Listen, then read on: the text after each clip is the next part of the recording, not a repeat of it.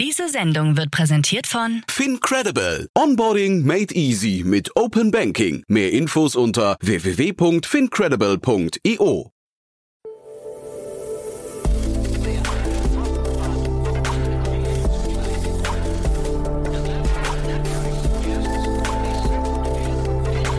Startup Insider Daily. Investments und Exits. Hallo und herzlich willkommen zu Startup Insider Daily in der Vormittagsausgabe und damit zu unserer Rubrik Investments und Exits, in der wir Expertinnen und Experten der Venture Capital Szene einladen und mit ihnen über aktuelle Finanzierungsrunden und Exits sprechen und sie analysieren. Heute mit Bastian Hasslinger, Vice President von Pickus Capital. Vor ein paar Tagen wurde bekannt, dass Whatnot, eine unabhängige Live-Shopping-Plattform mit Sitz in Los Angeles, Kalifornien, im Rahmen einer Serie D-Finanzierung 260 Millionen US-Dollar erhalten hat. Die Bewertung des Unternehmens liegt nun bei 3,7 Milliarden US-Dollar und die Runde wurde von DST Global und dem wiederkehrenden Investor Capital G, dem unabhängigen Wachstumsfonds von Alphabet, angeführt. Und dann wird heute noch Thema sein, Equals hat 6,6 Millionen US-Dollar in einer Seed-Finanzierungsrunde erhalten, aber das nur als kurzer Teaser vorweg. Wir legen natürlich gleich los nach den Verbraucherhinweisen. Viel Spaß und bis später. Werbung. Hi, hier ist Nina aus dem Content-Team von Startup Insider. Vielleicht hast du es ja schon gehört, wir haben endlich neben unserem Hauptkanal Startup Insider nun auch separate Kanäle für unsere verschiedenen Formate eingerichtet. Wenn du zum Beispiel nur unser tägliches Nachrichtenupdate Startup News hören möchtest, kannst du ab jetzt ausschließlich den Startup News Kanal abonnieren. Gleiches gilt für Investments und Exits, Startup Spotlight und alle anderen Formate, die zukünftig kommen werden. Die volle Ladung Startup Insider, also alle Formate, gibt es natürlich weiterhin hier auf dem Hauptkanal. Also, um die einzelnen Kanäle zu abonnieren, besuche jetzt startupinsider.de/slash insider. Wir sehen uns auf deinem Lieblingskanal. Startup Insider Daily. Investments und Exits. Also sehr schön. Bastian Hasslinger ist wieder hier von Picos Capital. Hallo Bastian. Hi Jan, freut mich sehr. Freue mich auch, dass wir mal wieder sprechen. äh, Und du hast tolle Themen mitgebracht, muss ich sagen. Aber vielleicht bevor wir einsteigen, erzähl erstmal mal ein paar Sätze zu euch, oder? Super gerne, klar.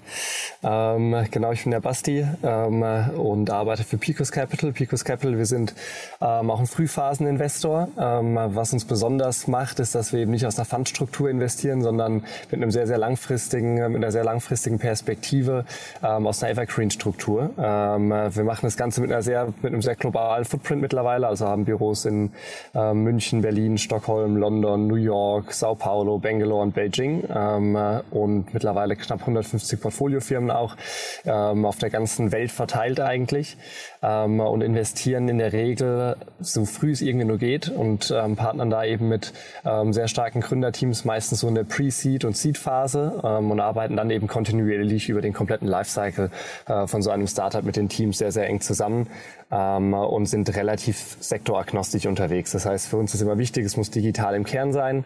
Ähm, bei, bei allen ähm, Industrien sind wir eigentlich recht flexibel. Also wir machen wirklich von ähm, HR-Tech, Fintech, PropTech äh, bis hin zu Biotech, Cybersecurity ähm, sind wir sehr aktiv. Und genau, ich glaube, das ist so die, die kurze Übersicht zu Picos. Ja, äh, und weil du gerade sagst Pre-Seed und Seed, äh, ich hatte gerade diese Woche mit äh, Barbot Namini äh, über euch gesprochen von HV Capital, ähm, beziehungsweise was heißt über euch? Ich habe, wir haben über Casavo gesprochen. Ein Unternehmen, das jetzt gerade auch ziemlich durchstartet mit einem, ich finde, ein sehr, sehr spannendes Modell. Ähm, Sie sind jetzt auch nicht äh, total unique vielleicht, aber sehr spannend und da seid ihr ganz, ganz früh rein. Ne? Und vielleicht kannst du mal an dem Beispiel mal vielleicht, also einem, vielleicht für die Hörerinnen und Hörer mal kurz, was Casavo macht aus deiner Sicht und dann, warum seid ihr da so früh rein? Wie habt ihr, was habt ihr da gesehen und wa- was macht in so einer frühen Runde, wie überzeugt man da als Gründer? Ja, ja klar. Also Casavo, ähm, du hast schon gesagt, haben diese Woche ähm, eine große Series D ähm, Runde announced, wo sie 100 Millionen Equity eingesammelt haben und nochmal ähm, 300 Millionen an Debt. Ähm, äh, und was Casavo macht letztendlich, so der, der Fachbegriff ist ein iBuyer-Modell. Ähm, äh, das heißt, ähm, das ist letztendlich so eine Real Estate Transaction Plattform. Der, der Prozess, Prozess läuft letztendlich so ab, dass ähm, wenn man ein Hausbesitzer oder Wohnungsbesitzer ist und möchte eben dieses Asset verkaufen, äh, macht man das in der Regel Regel man geht eben äh, dann in den Markt raus, listet es auf, einen, ähm, auf so einer Real Estate Webseite. Hier in Deutschland äh, ist das bekannteste wahrscheinlich ähm, äh, so Immobilien Scout ähm, und muss dann eben warten, bis man einen Käufer findet bis die Transaktion dann eben über die Bühne ist, was gerne mal so ein halbes Jahr dauern kann, bis man dann wirklich seine Immobilie ähm, verkauft hat. Und äh, Casavo ermöglicht diesen kompletten Prozess deutlich ähm, äh, effizienter ähm, und schlanker zu machen. Und das macht, ist sehr attraktiv für sowohl den Käufer, äh, sowohl den Verkäufer, der praktisch, wenn er mit Casavo zusammenarbeitet, seine Immobilie ähm, innerhalb von äh, wenigen Tagen teilweise ähm, schon verkaufen kann und damit halt so eine Immobilie deutlich liquider wird. Ähm, Casavo kauft dann, äh, kauft dann diese Immobilien. Ähm, zum Teil machen sie dann noch so ähm, leichte Renovierungsarbeiten und verkaufen sie dann wieder praktisch auf, ähm, äh, auf ihrem Marktplatz oder in dem Fall auf ihrer Plattform mhm. ähm, und sind damit praktisch so ja so eine äh, Immobilientransaktionslösung, Transaktionslösung, ähm, die den ganzen Prozess deutlich effizienter ähm, und schneller macht für, für beide Parteien. Mhm. Naja, und aber jetzt der Punkt, der kommt, ich glaube Giorgio heißt der, ne? Dann kommt so ein Giorgio bei euch da irgendwie rein mit einer PowerPoint-Präsentation und sagt, das möchte ich machen. Äh, wie, wieso glaubt man jetzt oder wie, woran merkt man, dass der tatsächlich mal irgendwann in seiner Series D dann 400 Millionen einsammelt? Also den Giorgio, wenn man ihn mal kennenlernt, ähm, da wird das relativ klar, warum man ähm, okay. an, an, ihn und die Vision glaubt. Also ah. Giorgio ist einfach ein wahnsinnig, ähm, wahnsinnig schlauer, ähm, aber auch ein sehr, sehr so enthusiastischer und äh, mitreißender Charakter. Ähm, sehr, sehr unternehmerisch. Ähm, das heißt so wirklich man, man merkt ihm so das Unternehmertum ähm, und die Energie, die, die merkt man bei so einem ersten Gespräch äh, sofort. Ähm, von daher, so das vom, ähm, vom Gründertyp und Background ähm, hat da schon sehr, sehr viel gepasst. Und natürlich die, die Idee, weshalb man daran glaubt, ist einerseits haben wir uns mit dem ganzen Space sehr, sehr intensiv beschäftigt. Also wir sind wahnsinnig aktiv im gesamten ähm, so PropTech und Real Estate Bereich ähm, und haben ähm, so ähnliche Modelle ähm, schon in verschiedenen Geografien auch gesehen und uns angeschaut angeschaut und haben uns damals tatsächlich den Markt sehr intensiv äh, in Europa mal angeschaut, um zu ähm, einfach zu evaluieren, gibt es hier schon Player, die sowas ähnliches anbieten? Ähm, in welchen Märkten äh, ist das denn äh, ein interessantes und relevantes Modell überhaupt? Mhm. Und in dem Kontext sind wir da mit Giorgio eben in Kontakt gekommen und weil wir einerseits, also wir hatten dann eine sehr starke Hypothese auf den Space und fanden äh, Giorgio eben äh, auch einen wahnsinnig äh, starken Gründer. Ähm, und wenn da eben beides passt, einerseits sehr starkes Gründerteam, andererseits ein Thema, und ein Modell, an das äh, wir sehr stark glauben, wo wir eine starke Hypothese haben. Und dann partnern wir teilweise wirklich, wenn da nur eine Idee da ist, äh, mhm. nur ein initiales Team. Und das war eben bei, bei Casavo der Fall. Ist aber jetzt auch wahrscheinlich noch kein, sag mal, kein Learning für andere Gründer, ne, was man so irgendwie adaptieren könnte, ne? Weil, also sag mal, den Enthusiasmus da kann man sich ja nicht verstellen letztendlich. Ne? Und äh, äh, zu wissen, ob ihr das Thema wirklich richtig heiß findet, ist wahrscheinlich auch noch nicht. Also gibt es da etwas in der, in der ganz frühen Phase, wo du sagen würdest, das sollte man als Gründer auf jeden Fall beachten? Also neben diesen Standardtipps, die man natürlich immer mitgeben kann, ähm, ist, glaube ich, für uns, also einerseits, was du gesagt hast, man, man sollte mit, äh, mit, natürlich mit Funds sprechen, die im besten Fall schon eine Hypothese auf äh, ein bestimmtes Modell, auf einen bestimmten Markt haben. Und das hilft schon sehr. Also es ist auch für, ähm, für, für Gründer grundsätzlich ähm, sehr wichtig, nicht nur zu sagen, welcher Fund ist vielleicht, ähm, könnte ein richtiger sein bezüglich deren Hypothesen und bestehenden Investments, sondern auch wirklich, welche Person in einem, äh, in einem Fund ist denn vielleicht die richtige, ähm, um dazu zu sprechen. Ähm, und das kann man, glaube ich, ich, frühphasigen Gründern schon, oder Gründern grundsätzlich mitgeben, dass man eben als Gründer oder Gründerin eben auch seine Hausaufgaben machen muss, um genau ähm, sich zu überlegen, mit wem sollte man, sollte man denn zu, äh, zu welchen Themen sprechen. Ähm, äh, und bei uns ist das dann eben mein, mein Kollege, der Robin, der macht bei uns global eigentlich alle Real Estate-Themen. Ähm, ich bin auch äh, sehr stark bei Real Estate involviert, aber wenn man sich da eben dann gezielt ähm, bei uns jetzt Robin oder mich raussucht für, für so PropTech-Themen, ähm, da ist man dann an der richtigen Adresse, während andere Äh, Kolleginnen vielleicht äh, einen anderen Fokus haben. Mhm. Und das hilft dann wahrscheinlich auch, wenn man die Leute investiert hat, äh, relativ früh, dass man dann eine Idee sogar schleifen kann, ne? dass man also das Feedback von Investoren recht früh einholt, um dann mal zu gucken, äh, passt das denn auch zur Hypothese oder gibt es da vielleicht auch schon beim äh, Investorseitig Dinge, die man vielleicht gar nicht berücksichtigt hat? Ne? Ab, absolut. Und ähm, wir machen es immer super, super gerne bereits mit Gründerteams in den ganz, ganz frühen Phasen zu sprechen. Gar nicht unbedingt ähm, im Kontext einer Finanzierungsrunde, sondern wirklich eher als äh, Sparring. Ähm, für, für die Gründerteams ist es natürlich, ähm, kann es sehr hilfreich sein, so die Investorenperspektive zu bekommen, äh, weil wir schauen uns ja sehr, sehr viele Unternehmen, verschiedene Märkte kontinuierlich an und teilen da sehr gerne dann auch unsere Insights. Und für uns als in, äh, Investor ist natürlich auch wahnsinnig spannend, so mit äh, Gründerteams zu sprechen, mit was sie jetzt gerade sich äh, ihre Zeit verbringen und ihren Kopf zerbrechen. Ähm, und dieser Austausch ist uns da wahnsinnig wichtig und ähm, das Sparring gar nicht im Kontext von der Finanzierungsrunde machen wir super, super gern und wir glauben auch daran oder kriegen auch zum Glück das positive Feedback, dass das für viele ähm, Gründerteams auch sehr, sehr wertvoll ist. Da hatte gerade der Nikita Fahrenholz hatte auch ein spannendes Posting, das wurde sehr kontrovers, der hat sich aufgeregt über das Verhalten mancher deutscher VCs äh, und hat aber dann auch äh, als Positivbeispiel Cavalry Ventures hervorgehoben, den Claude Ritter, glaube ich, der ähm, äh, auch nicht investiert hat ganz am Anfang, aber dann irgendwie trotzdem quasi als Sparingspartner immer wieder aufgetaucht ist, ihn supportet hat, obwohl sie dann quasi eigentlich gar keine Geschäftsbeziehung hatten in dem Kontext. Und ich glaube, das ist vielleicht eben auch nochmal so ein Ding, das höre ich ja bei dir auch gerade raus. Man möchte so quasi in Sparingsmodus gehen und vielleicht dann ja, weiß nicht, sich auch, ist, ist ja auch vielleicht so ein bisschen imagebildend sogar, ne? Ähm, wenn man da als, als helfende Hand irgendwie oder, oder Sidekick zur Seite steht. Absolut. Ähm, Im Kern, äh, das Wichtigste ist, glaube ich, dass es einfach sehr sinnvoll für beide Parteien ist. Jetzt äh, abgesehen das Image, das resultiert vielleicht daraus. Ähm, aber grundsätzlich ähm, einfach eine, eine ehrliche und faire Beziehung mit allen Leuten, mit denen man eben so spricht, aufzubauen, sich gegenseitig zu unterstützen, wo es eben Sinn macht.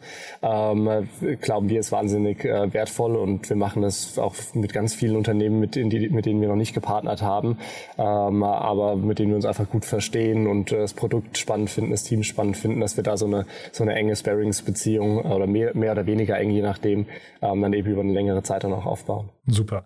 Dann war das jetzt ein langes Vorgespräch für das eigentliche Thema. Du hast ja zwei super Themen mitgebracht, finde ich. Ähm, ich weiß gar nicht, in welcher Reihenfolge wollen wir vorgehen?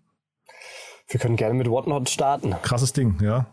Ja, war ein wahnsinnig spannendes Ding. Ja. Mhm. Ja, Whatnot, ähm, ich meine, die meisten werden, werden ähm, die Firma, ähm, das Unternehmen schon kennen, äh, dadurch, dass es ja auch äh, Consumer-Facing ist. Äh, Whatnot, die so Livestreaming, ähm, E-Commerce-Plattform und Marktplatz aus den USA, ähm, haben jetzt gerade eine 260 Millionen, ähm, äh, äh, wahrscheinlich eine Series B-Runde ähm, äh, announced von DST und Capital G. Ähm, und das Wahnsinnige ist, die haben insgesamt schon 485 Millionen, glaube ich, geraced ähm, und sind erst zweieinhalb Jahre alt. Also die sind äh, 2019 gegründet worden ähm, und ähm, ja, haben einen wahnsinnig, wahnsinnig starken Job gemacht. Ähm, und ja, wie gesagt, jetzt äh, 408, 480 äh, Millionen insgesamt geraced, gerade nochmal 260 Millionen on top bekommen. Und in so einer Produktkategorie, die aktuell ähm, und insbesondere jetzt über die letzten zwei Jahre, was durch Covid natürlich getriggert wurde, ähm, nochmal wahnsinnig an Relevanz gewonnen hat. Ähm, das ganze Thema so in-App, Live und Social Shopping. Ähm, das ist so ein Trend, den haben wir schon in verschiedenen anderen Märkten auch sehr, sehr eng beobachtet. Also in China beispielsweise ähm, ist das schon ein Riesenthema. Da werden schon über 150 Milliarden ähm, US-Dollar GMV ähm, über so Social ähm, Commerce Plattformen geschoben. Und auch in Indien gibt es so Riesenplayer wie äh, Mishu, die schon über eine Milliarde auch geraced haben ähm, und so im Social Commerce Space unterwegs sind. Äh, und Whatnot hat das Ganze jetzt eben dann in, in den USA aufgebaut. Mhm. 3,7 Milliarden Bewertung habe ich gesehen. Ne? Ist also wirklich nach, nach der kurzen Zeit irre. Äh, ich habe mich gefragt, warum dieses Thema, äh, also vielleicht sehe ich es falsch, aber ähm, warum das Thema so lange gebraucht hat, um überhaupt an den Start zu kommen. Also das Thema äh, weiß ich, Live-Video-Shopping ist ja jetzt keine Neuerfindung. Ne? Weil, ja, man kennt es ja so ein bisschen aus dem Teleshopping, wahrscheinlich genau. noch aus dem, aus dem Fernsehen von damals. Genau, und da habe ich mich gefragt, also und auch Smartphones gibt es jetzt irgendwie seit, seit 12, 13 Jahren. Äh, also warum hat es so lange gedauert, dass jetzt so ein Unternehmen dann plötzlich mit so einer Vehemenz durchstarten kann? Das klingt ja fast so, als hätte der ganze Markt lange drauf gewartet. Ne? Es ist nicht so, dass die die ersten waren, die das versucht haben, ähm, sondern es gibt, äh, gab schon über die letzten Jahre sehr, sehr ähm, regelmäßig Player, die versucht haben, sich in den ganzen Social ähm, Commerce äh, Space zu etablieren. Aber es ist wahnsinnig, äh, wahnsinnig schwer, schwieriger Markt auch. Also man, es gibt ja auch so, so diese Standard Social Media Plattformen wie TikTok, Instagram, Facebook, die versuchen ja oder haben versucht, sind immer noch dabei zu versuchen, so in diesen ganzen E-Commerce Bereich auch reinzukommen, tun sich aber wahnsinnig schwer dabei. Also selbst so TikTok, die ja wahnsinnig viele Nutzer haben, die kontinuierlich auf der Plattform sind, selbst ein TikTok hat es nicht geschafft, so eine Social Commerce Plattform ähm, äh, erfolgreich aufzubauen. Die haben das versucht und sind dann wieder praktisch, äh, haben das wieder gestoppt, äh, das ganze Projekt, obwohl die ja eigentlich in der optimalen Position wären mit ihren ähm, Live-Videos und Streams, die sie ohnehin schon haben ähm, sich dann auch in das ganze ähm, Social Commerce, in den ganzen Social Commerce Space zu bewegen. Ähm, aber Whatnot hat das eben wahrscheinlich auch mit einem sehr smarten so Produktfokus. Das wollte ich fragen. Ähm, ja. hm. Ganz, ganz gut an, angegangen. Ja. ja, also wenn man so auf der, auf der Seite sich tummelt, hat man das Gefühl, das ist so quasi so, so ähm, die Liebhaberkategorien von, von eBay findet man da. Ne? Ich weiß nicht, ob das jetzt äh, die richtige Zusammenfassung ist, aber so ein bisschen fühlt sich an. Ne? Genau, also es ist ein relativ starker Fokus auf das ganze Thema Collector-Items. Ähm, das heißt, das können besondere Sneaker sein, das können Sportkarten sein. Ähm, die wollen jetzt auch so in, Richtung Briefmarken noch gehen, so kleine, ähm, so kleine Plastikautos, die man, die man sammelt. Also wirklich Collector-Items wo es Leute gibt, die einfach sehr, sehr enthusi enthusiastisch für sind. Ähm, und da geht es dann eben nicht nur um die reine Transaktion, ähm, sondern es geht wirklich um dieses ganze Community Building auch. Ähm, und das macht, glaube ich, de, den Produktfokus für, ähm, für das ganze Thema Live-Shopping ist wahnsinnig wichtig, weil wenn man sich jetzt einfach ein weißes Shirt kaufen möchte, dann ist die Frage, braucht man da irgendwie die ganze Kommunikation und Kollaboration, die auf so einer ähm, Social Commerce Plattform ähm, eben äh, möglich ist. Aber wenn es dann um Sammelkarten geht, um Briefmarken, wo man sich wirklich vielleicht unterhalten möchte und austauschen möchte noch über die verschiedenen Objekte, ähm, genau da kriegt man dann eben das Engagement auch dass das Ganze spannend wird. Ja, interessant und auch also interessant, dass der, dem Thema Live dabei so ein großer Stellenwert zugeschrieben wird, weil ich hätte jetzt auch gesagt, dass TikTok eigentlich sowas ja quasi in Recorded schon sein könnte, ne? also quasi in voraufgezeichnet. Also braucht man diesen Live-Aspekt unbedingt, würdest du sagen? Naja, du kannst ja überlegen, wenn, wenn du jetzt ähm, was kaufen möchtest und du gehst auf eine Website ähm, und du würdest gerne Inform weitere Informationen zu einem bestimmten Item bekommen, dann könnte man natürlich dann nachschauen, ob es vielleicht die richtigen Informationen irgendwo auf dieser Webseite schon gibt. Ähm, aber teilweise, insbesondere wenn es eben besondere Sachen sind, wie jetzt ein besonderer Sneaker, ist natürlich genial, wenn man direkt sich über, den, ähm, über das Objekt irgendwie austauschen kann und noch weitere Informationen bekommt. Und genau dann ist eigentlich dieser große große Mehrwert ähm, vom, praktisch bei, von Live-Shopping äh, genau da, wenn es eben Themen sind, die so ein bisschen komplexer sind. Und es gibt ja auch in, in Berlin ähm, ein Unternehmen, was ja auch gerade eine super Runde geraced hat. Ähm, Charles heißen die. Ähm, die fokussieren sich auf das ganze Thema Con Conversational Commerce. Das heißt, die ermöglichen es ähm, so E-Commerce-Merchants auf ihrer Webseite ähm, oder in, in ihrem Webshop ähm, äh, ähm, dann praktisch die, also ja, praktisch die Infrastruktur bereitzustellen, dass sie im Checkout-Prozess oder auf, die, auf, der, ähm, auf der Plattform, dass, sie, dass man direkt mit Beratern auch chatten kann und sich über die, ähm, über die Items auch austauschen. Und es geht in eine ähnliche Richtung. Es muss live sein, weil man das Feedback schnellstmöglich bekommen möchte. Ähm, äh, und die fokussieren sich jetzt eben auf dieses Integration in bestehende Plattformen, also auf bestehende Webshops, während Whatnot es wirklich geschafft hat, eine eigene neue Destination aufzubauen.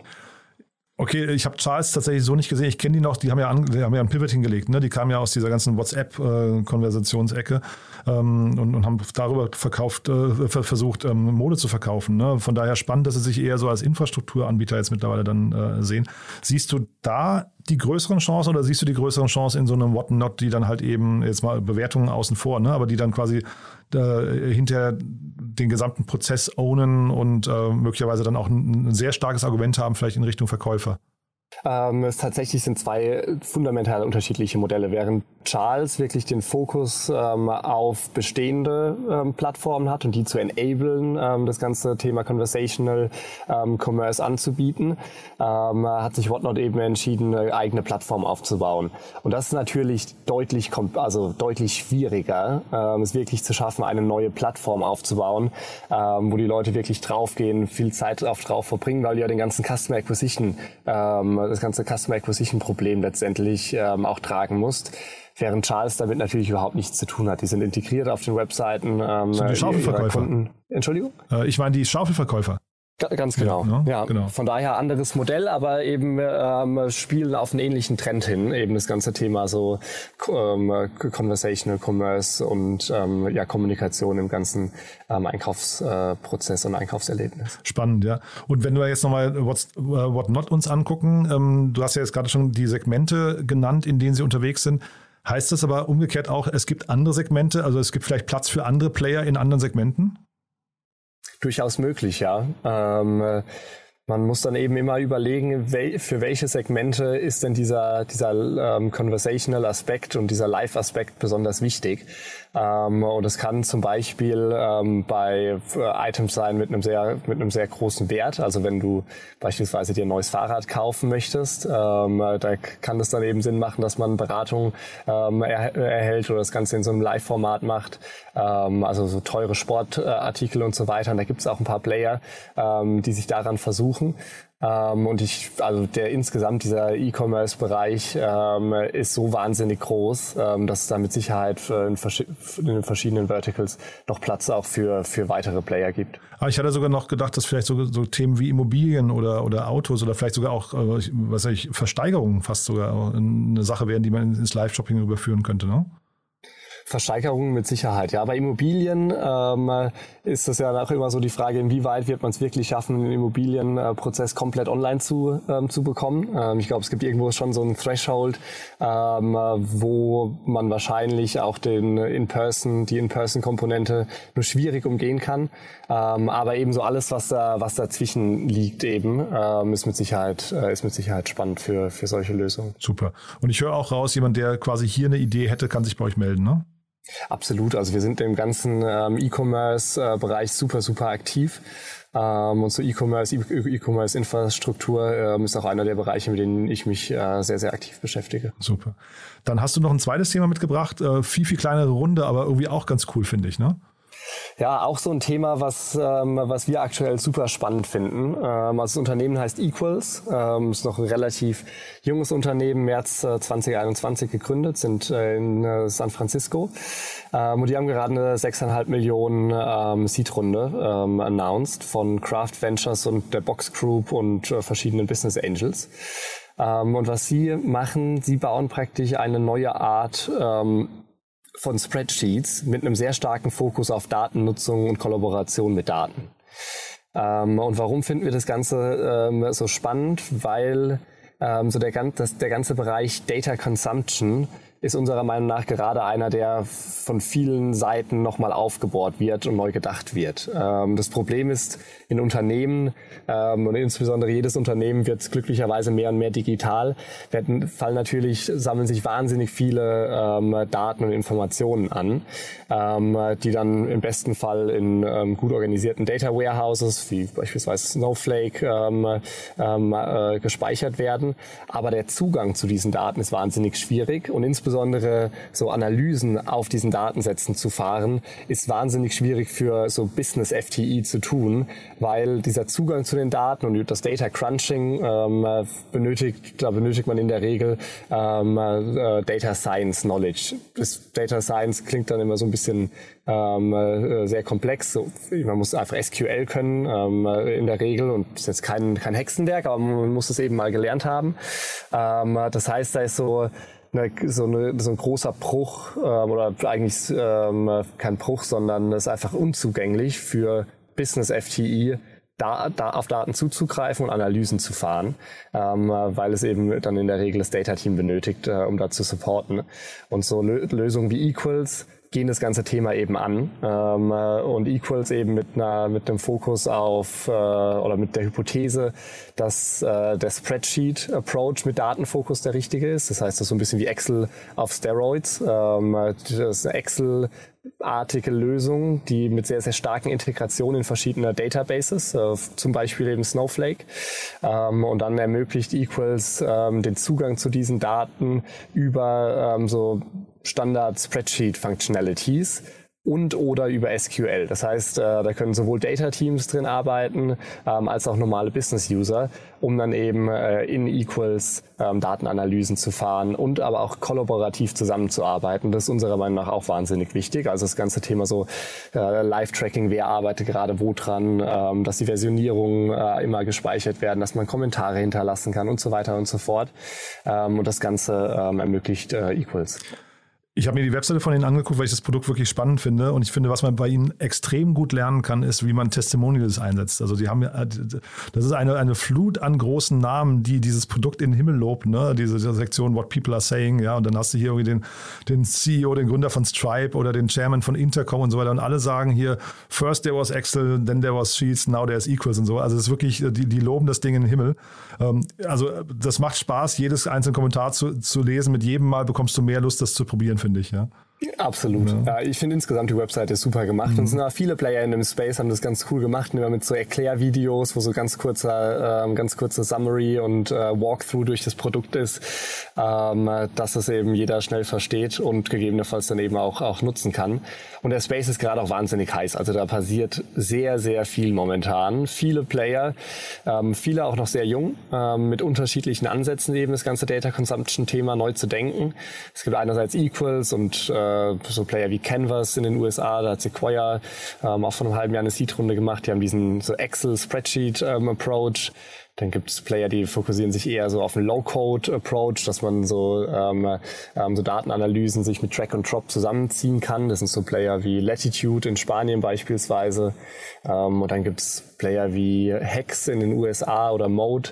Ähm, die haben eher so einen Data-Notebook-Fokus, also die haben sehr viel stärkeren Fokus auf Data-Teams und die zu enablen, kollaborativ ähm, mit den Business-Usern zusammenzuarbeiten.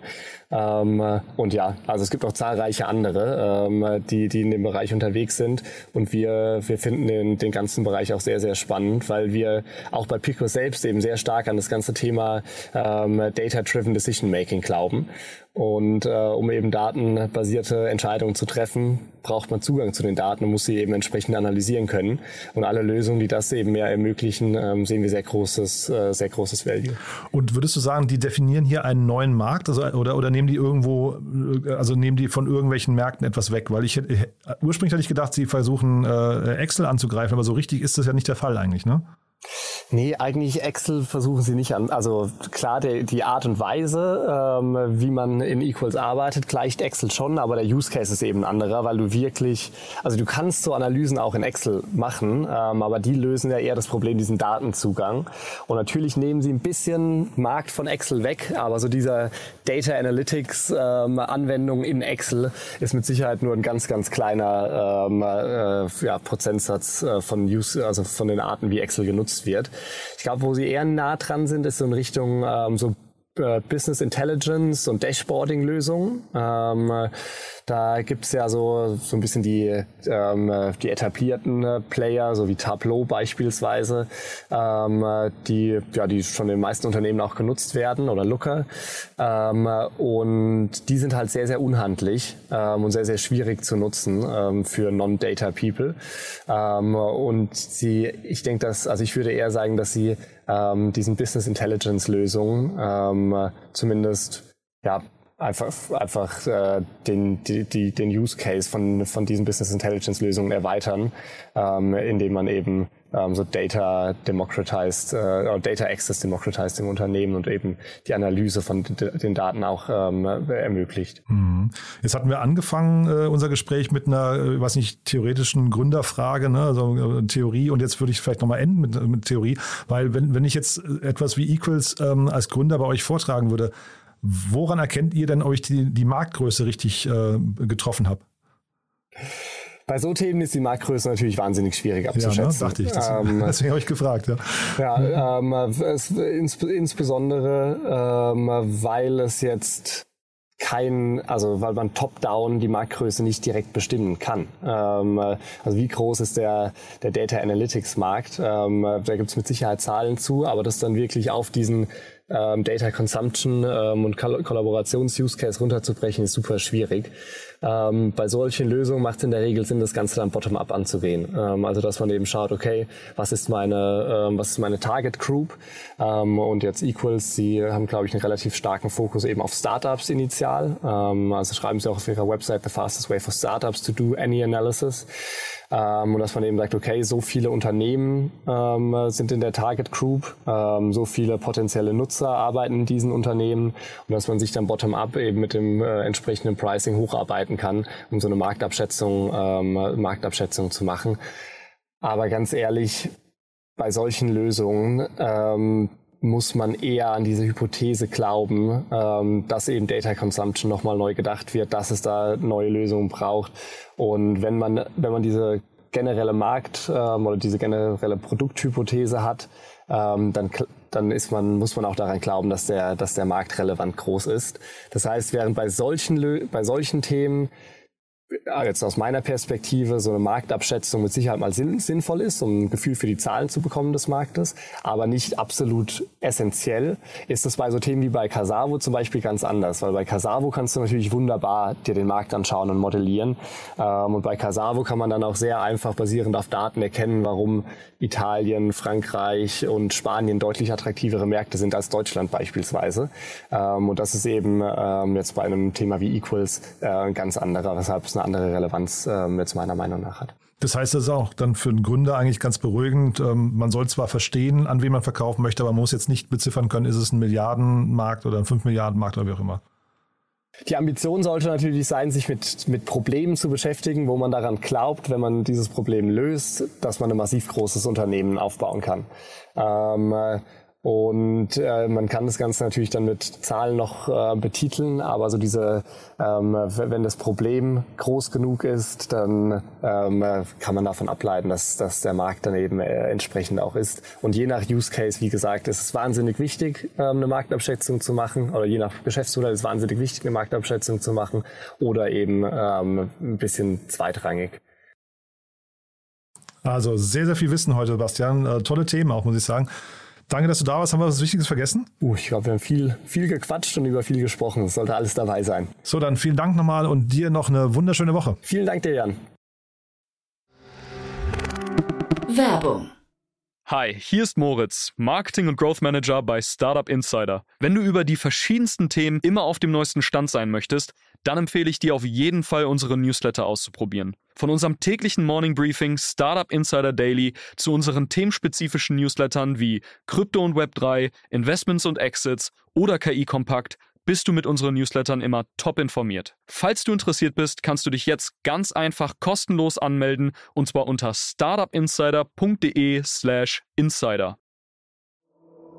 Startup Insider Daily, Investments und Exits. Der tägliche Dialog mit Experten aus der VC-Szene. Das waren Jan Thomas und Bastian Hasslinger, Vice President von Pickus Capital, über die Finanzierungsrunden von Whatnot und Equals. Nicht vergessen, wir sind schon um 13 Uhr wieder für euch da mit Felix Schulte, Co-Founder und Geschäftsführer von Ride im Interview. Das Venture Capital finanzierte Fintech entwickelt Software- und Plattformlösungen im Bereich der Vermögensstrukturierung für Privatanleger. Das Berliner Unternehmen hat insgesamt drei Millionen Euro von Business Angels wie Lea Sophie Kramer, Verena Pauster und Mario Götze eingesammelt. Mehr dazu bei uns in der Mittagsausgabe. Für heute Vormittag war es das erstmal mit Startup Insider Daily. Ich wünsche euch weiterhin einen erfolgreichen Tag und hoffe, wir hören uns bald wieder. Tschüss und bis zum nächsten Mal. Diese Sendung wurde präsentiert von Fincredible. Onboarding made easy mit Open Banking. Mehr Infos unter www.fincredible.io.